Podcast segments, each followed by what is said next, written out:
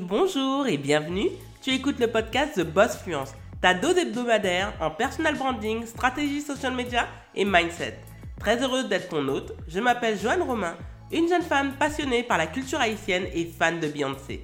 Ancienne fonctionnaire qui a pris le risque de démissionner pour devenir entrepreneur à temps plein, ma mission est de t'aider à décomplexer ton approche à l'entrepreneuriat et à l'argent tout en te servant du digital pour diversifier tes sources de revenus. Si tu te reconnais dans ce portrait, tu es arrivé au bon endroit. Sois confortablement assise, l'épisode du jour commence maintenant. Bonjour à toutes et à tous et très heureuse de vous retrouver dans ce nouvel épisode de The Boss Fluence, 101e épisode.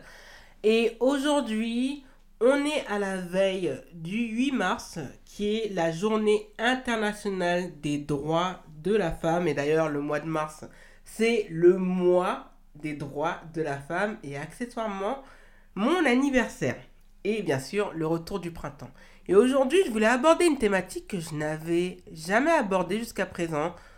Peut-être par peur, peut-être aussi parce que je n'en voyais pas l'utilité, peut-être, dans mon podcast. Mais je pense qu'il est temps d'en parler, puisque, comme vous pouvez le voir sur la couverture de mon podcast, je suis une femme noire qui porte ses cheveux naturels, qui est née en France et qui est à la fois française et haïtienne, puisque je suis également d'ascendance française du côté paternel et maternel.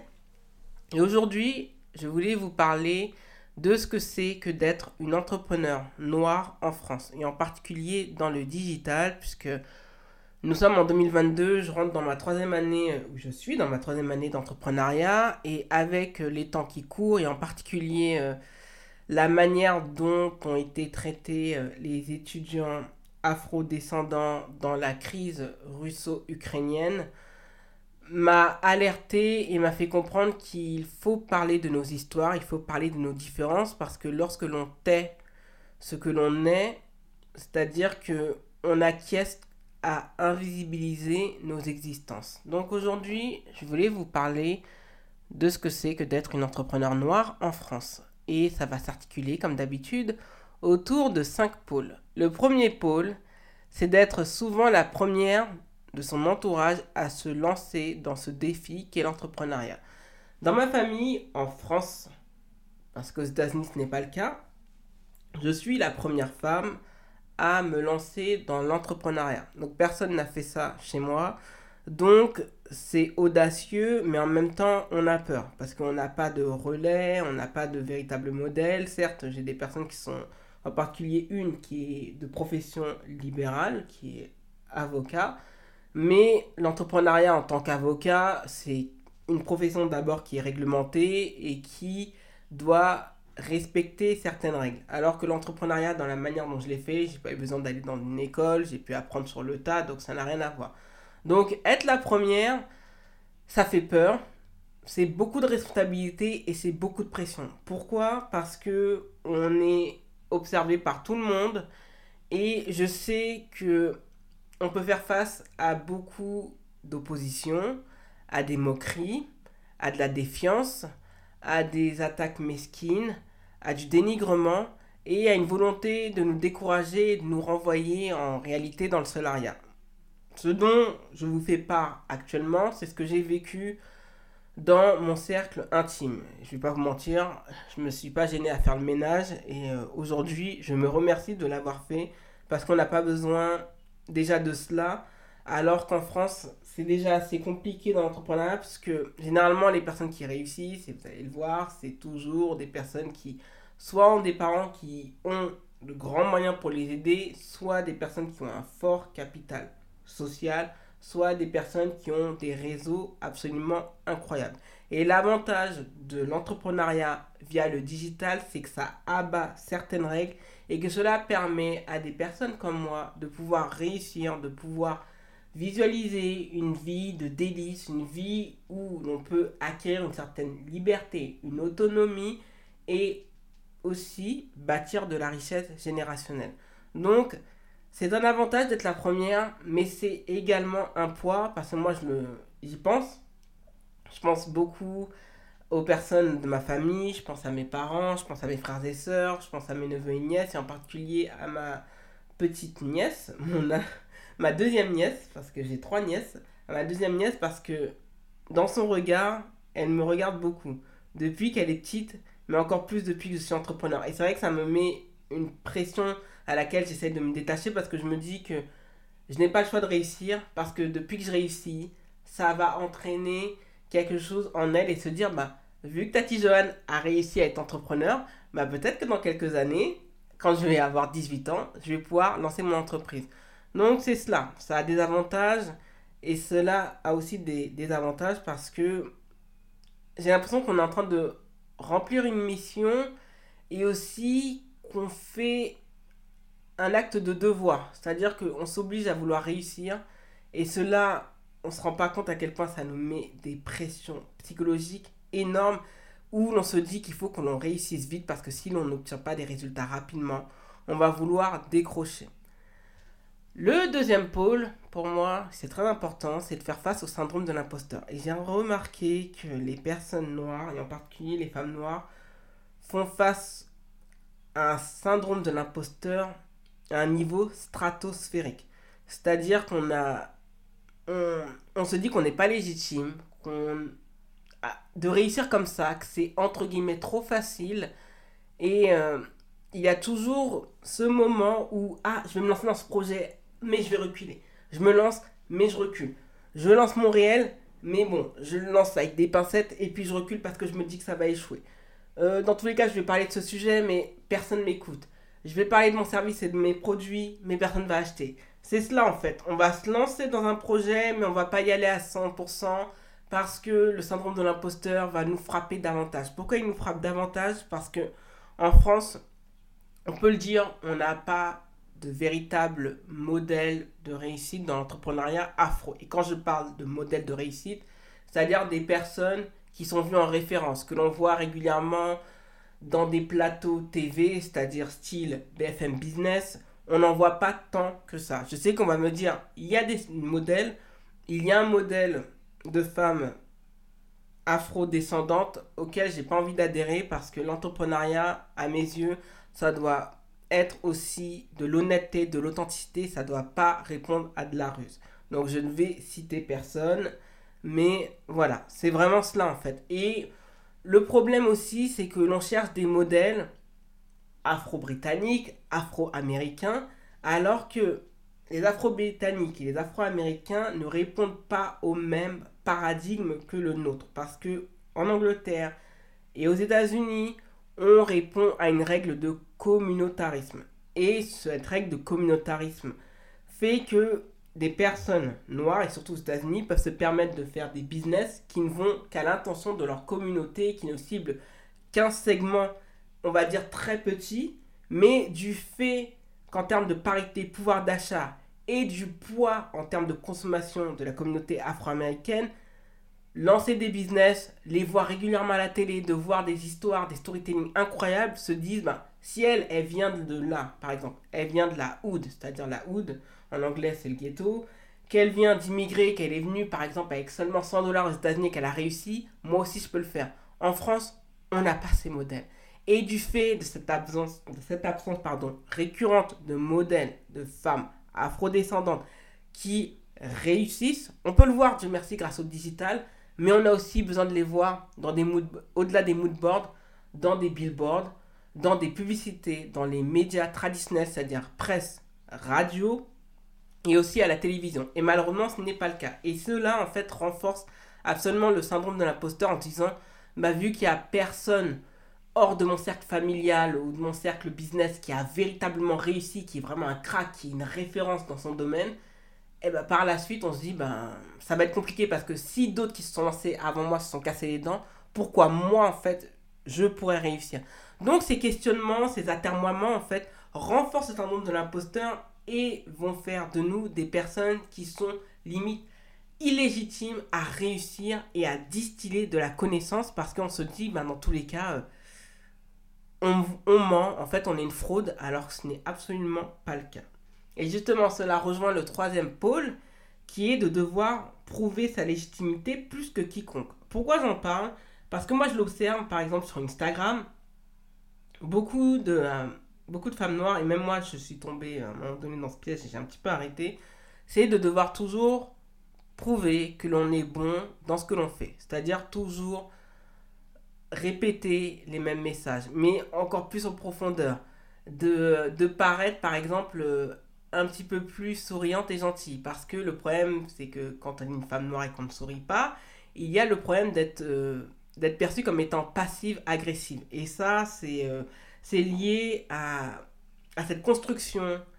C'est même pas caricatural, mais euh, même pas blessante, mais surtout destructrice de la angry black woman, c'est-à-dire la femme noire en colère. Celle à qui on demande à être résiliente, de se taire et d'être toujours résiliente. Il y a aussi au niveau de l'apparence, c'est-à-dire que une femme noire qui va venir avec ses cheveux naturels, et encore, moi je vous parle, j'ai les cheveux 3C, c'est-à-dire euh, majoritairement 3C, 4A, c'est-à-dire bouclés, mais si on a un cheveu afro vraiment très crépus de type 4C, ben par la suite, on va être perçu comme étant, entre guillemets, moi je l'ai vu sur LinkedIn dernièrement, sauvageonne, agressive, pas professionnelle. Donc tout cela, même au niveau de l'apparence, ça nous amène à ce que on ne puisse pas bizarrement incarner ce concept de boss lady, mais plutôt de la bonne copine, pour pouvoir être euh, perçu comme étant légitime, parce qu'on va créer ce qu'on appelle une proximité.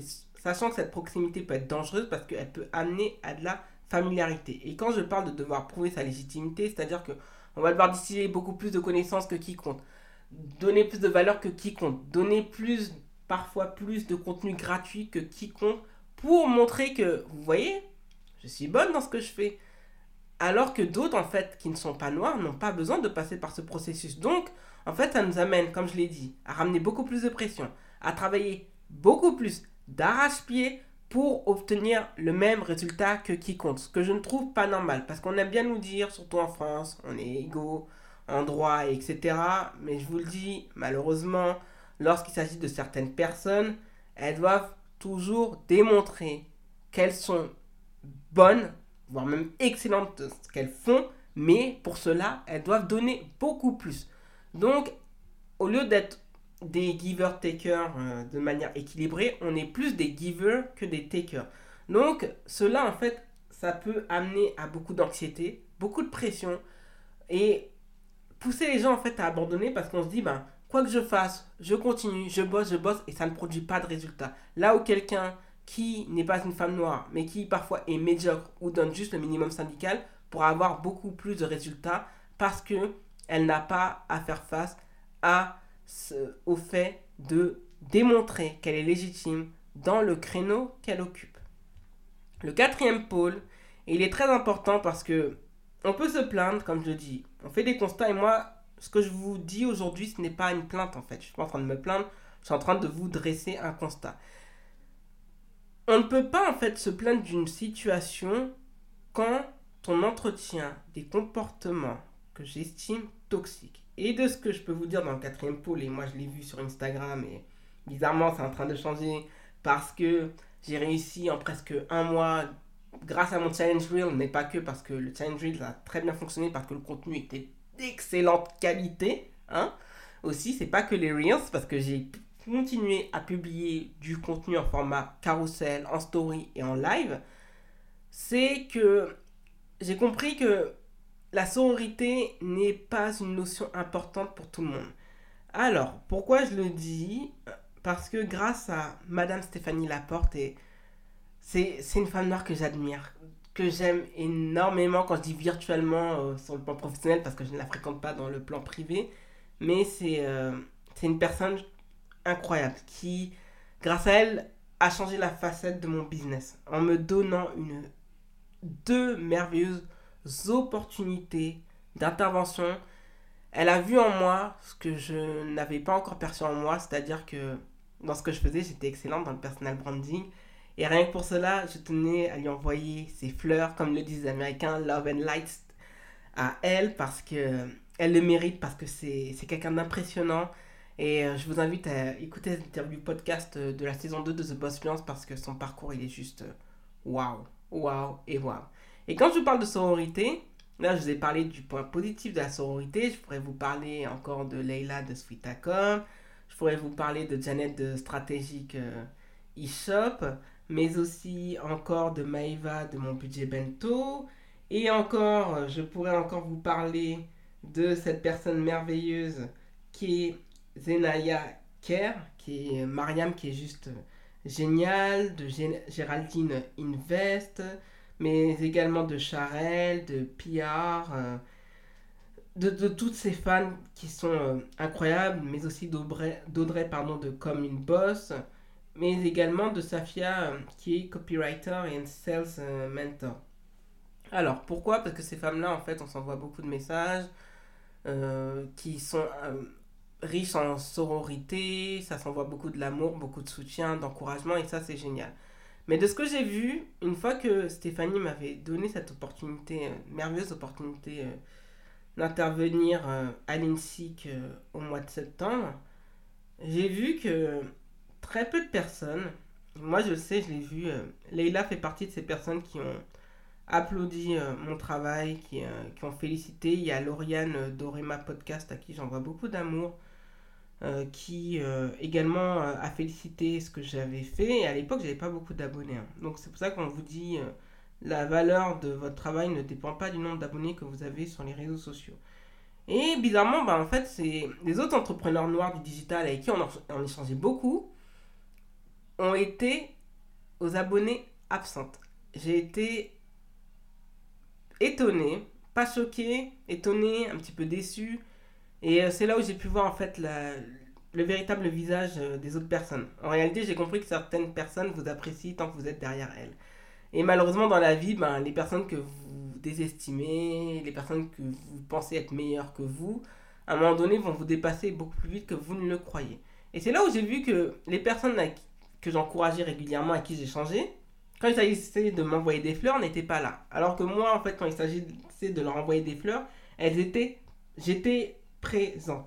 Et ce qui se passe, c'est que j'ai compris que beaucoup de personnes, en fait, et ça, je suis désolé, je suis obligé de le dénoncer, euh, dans, notre, dans nos communautés d'afrodescendants, c'est que lorsque vous constatez qu'une personne est meilleure que vous dans un domaine, arrive à obtenir des résultats que vous n'avez pas, bah en fait, on arrête de, de l'applaudir. Dès lors que l'on sent que cette personne, en fait, a plus d'aptitude que nous, va nous dépasser, va nous mettre, entre guillemets, à l'amende, bah en fait c'est bon en fait, elle va nous manger notre pain, ce qui est faux, parce que dès qu'il y a une personne qui avance en fait, elle, elle creuse un couloir pour que tout le monde en fait l'emprunte. C'est ce qu'a fait Stéphanie pour moi, c'est ce que moi aussi je compte faire par la suite. Et c'est là où j'ai compris que il y a des entrepreneurs noirs dans le digital qui, qui, ne veulent pas vous voir réussir, qui ne veulent pas voir d'autres personnes noires réussir, qui se plaignent que soi-disant, entre guillemets, la communauté d'afro-descendants ne les soutient pas, alors qu'elles-mêmes ne soutiennent personne. Elles veulent uniquement le, la gloire pour elles seules, elles veulent être les seules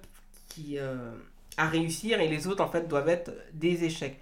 Et c'est cela que je trouve dommage parce que la vie est déjà dure. C'est déjà compliqué d'être entrepreneur digital quand, quand on est pardon, une femme noire, mais si en plus on doit, on doit euh, faire face à ce genre d'hostilité, on ne va pas avancer. Pourquoi je vous le dis? Parce que j'ai eu une entrepreneur euh, afro-descendante qui devait faire un live avec moi au mois de juin et qui me dit ben oui son enfant est malade elle va pas pouvoir y aller. Et puis en fait en réalité mon intuition me dit que cette personne me ment. Et je suis allé checker dans ses stories et j'ai vu qu'en réalité elle est venue se balader avec son ami elle a le droit hein. j'aurais préféré qu'elle me dise non j'ai pas envie de le faire on reporte mais en réalité cette personne en fait ne m'a pas respecté et ce qui fait qu'aujourd'hui j'ai plus d'abonnés que cette personne et si elle venait à me demander une, invitation pardon, pour faire un live je refuserais et je lui expliquerai pourquoi parce qu'il y a aussi cette notion de ne pas vouloir respecter les autres. Et comme je le dis, cette facilité à envoyer des fleurs, de l'amour, du soutien, acheter facilement, ne pas questionner la légitimité d'un tel ou d'un tel, quand la personne n'est pas une femme noire, c'est facile de le faire. Mais quand une femme noire est là, sur le marché légitime, fait bien son travail, eh ben, il n'y a pas de problème à cela. Et c'est cela que je trouve dommage et que j'ai compris que malheureusement, en fait, euh, il y a certaines personnes, et c'est pas parce qu'elles sont noires, avec qui, en fait, on peut pas être dans ce type de familiarité et tolérer ce type de comportement qu'on ne tolérerait pas avec les autres. Donc, en réalité, la sororité, ce n'est pas une notion qui est importante pour tout le monde. Le cinquième et dernier point, cinquième et dernier pôle, c'est de servir, et ça c'est mon ambition, et je peux vous le dire parce que parfois aussi il faut le dire en termes de manifestation, réclamation et surtout de confiance, à quel point en fait euh, j'ai envie de servir de modèle à celles qui vont suivre mes pas.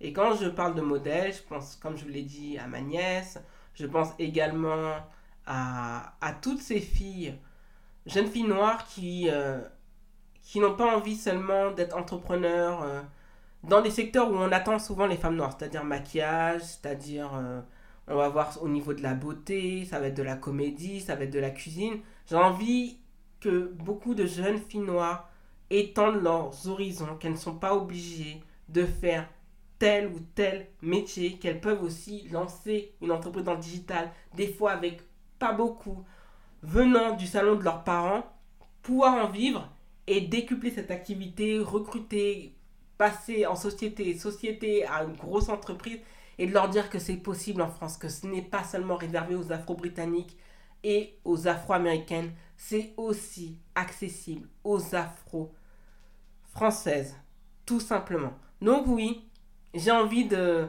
Je suis dans mon leadership, je suis totalement à l'aise de vous le dire et oui, j'ai cette ambition de servir comme modèle, d'être une référence dans ma niche, dans mon marché et de se dire, bah, vous voyez, il y a Johan Romain, il y a cet entrepreneur qui a pris ce risque insensé de quitter la fonction publique d'État avec un emploi à vie à la clé, qui a pris ce risque dans l'entrepreneuriat, qui a réussi tout en étant elle-même, tout en ayant ses valeurs chevillées au corps et tout en étant haïtienne et ne s'en excuse pas de l'être. Tout cela c'est possible et c'est également mon ambition de servir de modèle à toutes celles qui vont prendre la suite, c'est-à-dire être une entrepreneur afro-française qui peut totalement réussir en France. Tu es arrivé à la fin de l'épisode, merci de l'avoir écouté jusqu'au bout. Si tu l'as apprécié, n'hésite surtout pas à t'abonner au podcast et à y laisser un avis 5 étoiles sur Apple Podcast. Les ressources du podcast sont disponibles sur thebossfluence.com slash podcast. Retrouve l'actualité du podcast sur Instagram, YouTube, Twitter, Facebook avec l'identifiant TheBossFluence en un seul mot. Prends bien soin de toi et à lundi prochain